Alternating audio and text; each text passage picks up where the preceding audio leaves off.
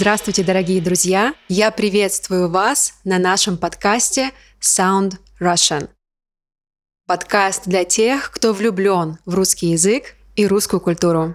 С вами ведущая этого подкаста Виктория, и сегодня с нами гость Денис. Всем привет! Это наш первый подкаст. Можно было бы отпраздновать это событие бутылочкой шампанского, но, к сожалению, в студии этого сегодня нет. Это упущение, но мы сможем выйти из положения, выпив кофе.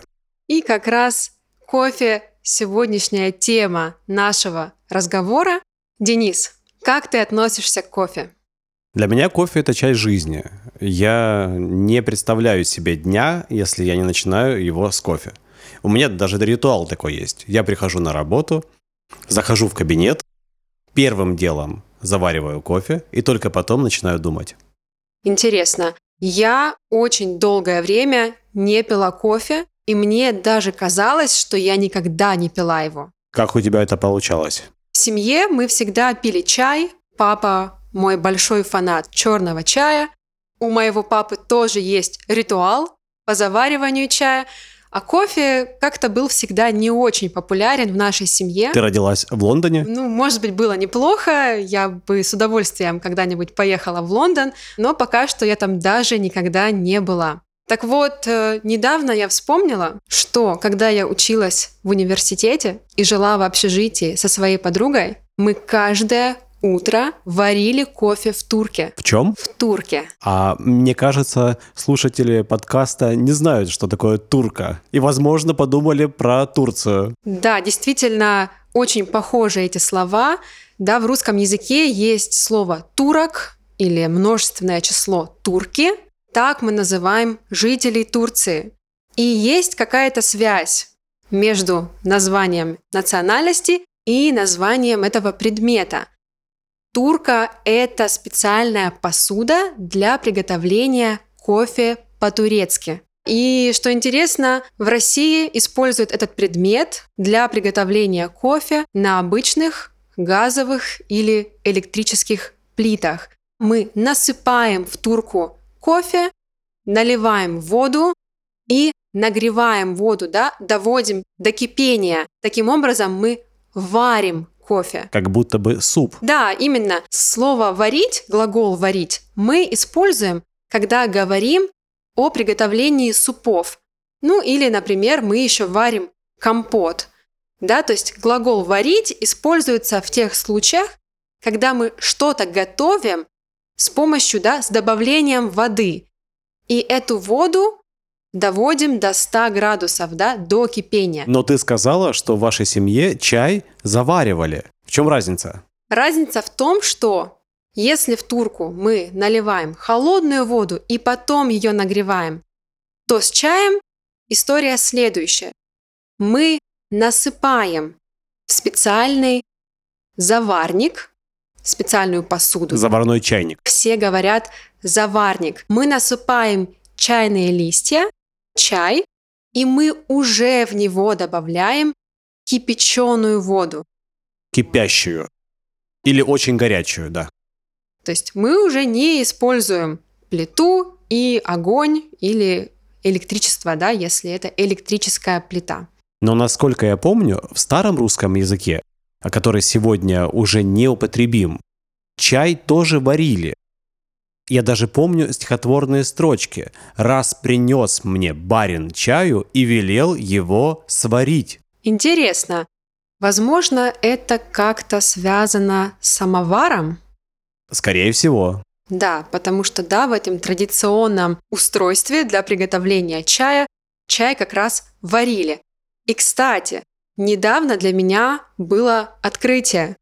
Когда я была в Турции и отдыхала с семьей моих друзей, я узнала, что в Турции тоже очень популярны самовары. Серьезно? Да, они принесли самовар, мы развели костер, и на этом костре мы варили чай в самоваре.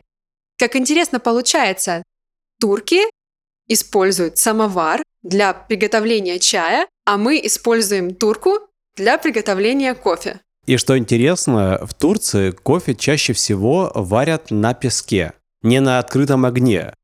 А в России как раз-таки варят на, как ты сказала, на плите, на газовой плите или на электрической плите, на нагревательных каких-то поверхностях, но не на песке, потому что кофе на песке всегда считается либо кофе по-турецки, либо кофе по-арабски. Денис, какой твой любимый кофе?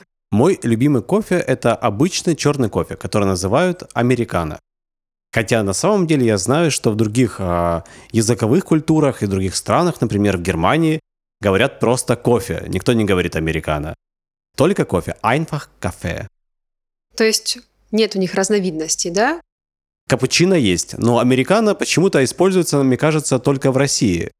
Даже в Америке не уверен, что используется слово «американо».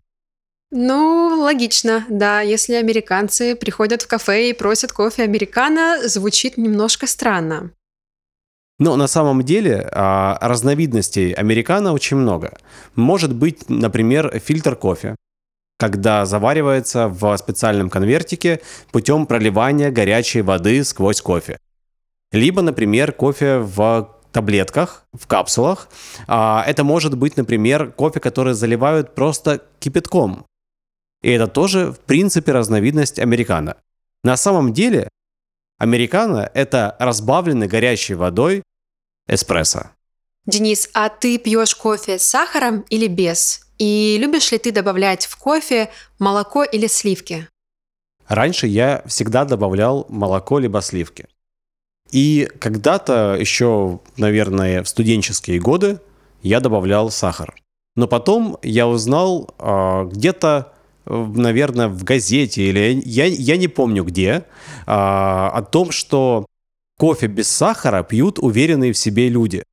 И мне как-то это врезалось в сознание. Я подумал, что это интересно, задал себе вопрос, уверен ли я в себе, и попробовал горький кофе. И с той поры привык к горькому вкусу кофе, и теперь никогда не сложу ни при каких обстоятельствах. А кофе с молоком, со сливками я перестал пить, потому что плохо перевариваю в этом сочетании молоко и, видимо, лактозу. Я не знаю, а, но мне некомфортно, когда я пью капучино, либо латте, либо любые другие виды кофе с молоком. При этом, когда я пью черный кофе обычный, я чувствую себя хорошо.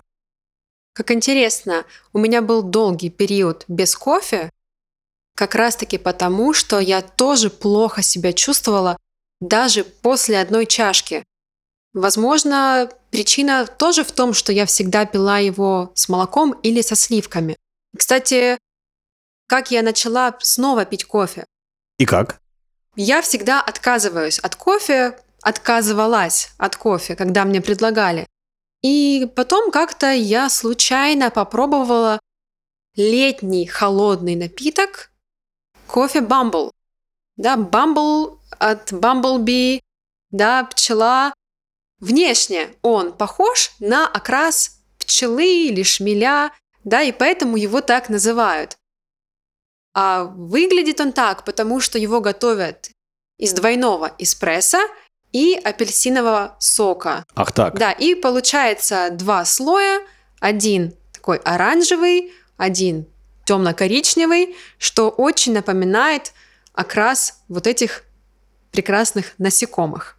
И знаешь, мне очень понравился этот напиток, и я стала прям регулярно его пить. Интересно, а какой он на вкус? А, в него добавляют иногда карамельный сироп, да, и тогда он сладковатый, но я обычно прошу половину порции сиропа, чтобы было не так сладко и можно было насладиться вот этим сочетанием горького кофе и кислого апельсинового сока.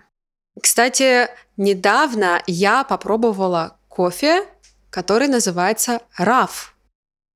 И, если честно, я всегда его очень боялась. А расскажи подробнее, из чего он делается. А раф, как ни странно, готовят с добавлением сливок. Добавляют нагретые паром сливки с небольшим количеством пены в порцию эспрессо. И часто добавляют еще ванильный сироп. То есть так же, как для капучино делают пену из молока, для рафа делают пену из сливок. Да. А почему я его боялась? Название этого кофе напоминало мне английское слово rough, да, которое означает грубый, жесткий. И мне казалось, что этот кофе будет слишком крепкий. И поэтому никогда его не пила. И недавно я его попробовала и узнала настоящую историю происхождения этого кофе. Я заинтригован. Что самое интересное, по легенде, Раф кофе изобрели в московской кофейне Coffee Bean примерно в 1996 году. Не где-нибудь в Италии, а именно в Москве. А как правильно пишется раф кофе? Раф через F или через В? F. F, раф. Раф. Почему именно через F, да? Потому что, и вообще история, как так получилось? Постоянный посетитель этой кофейни, этой московской кофейни по имени Рафаэль. Красивое имя. Он попросил бариста придумать что-то новое для него. И в результате эксперимента троих бариста появился кофейный напиток для Рафа. Он был более мягким и сладким, да, за счет сливок более мягкий и за счет сиропа сладкий. Позже посетители стали просить кофе как Рафу. И постепенно название сократилось до Раф кофе или просто Раф. Я знаю подобную историю про американо, когда американские солдаты во время Первой мировой войны во Франции не могли пить крепкий эспрессо или еще более крепкий ристретто, просили разбавлять водой. И э, местные бариста говорили, это кофе для американцев. Так и пошло. Американо. Американо для американцев. А Раф для Рафаэля. Да, в любом случае, если вы когда-нибудь будете в России, обязательно попробуйте этот кофе. Денис, мне кажется, мы уже так долго говорим про кофе, что уже пора бы и выпить по чашечке.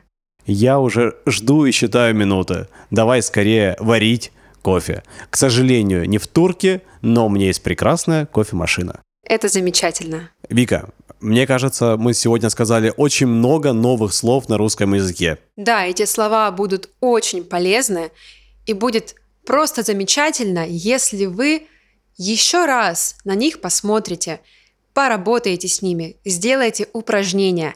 И все это вы сможете найти в дополнительных материалах к этому подкасту. Не пропускайте новые подкасты и оставайтесь с нами. Пока.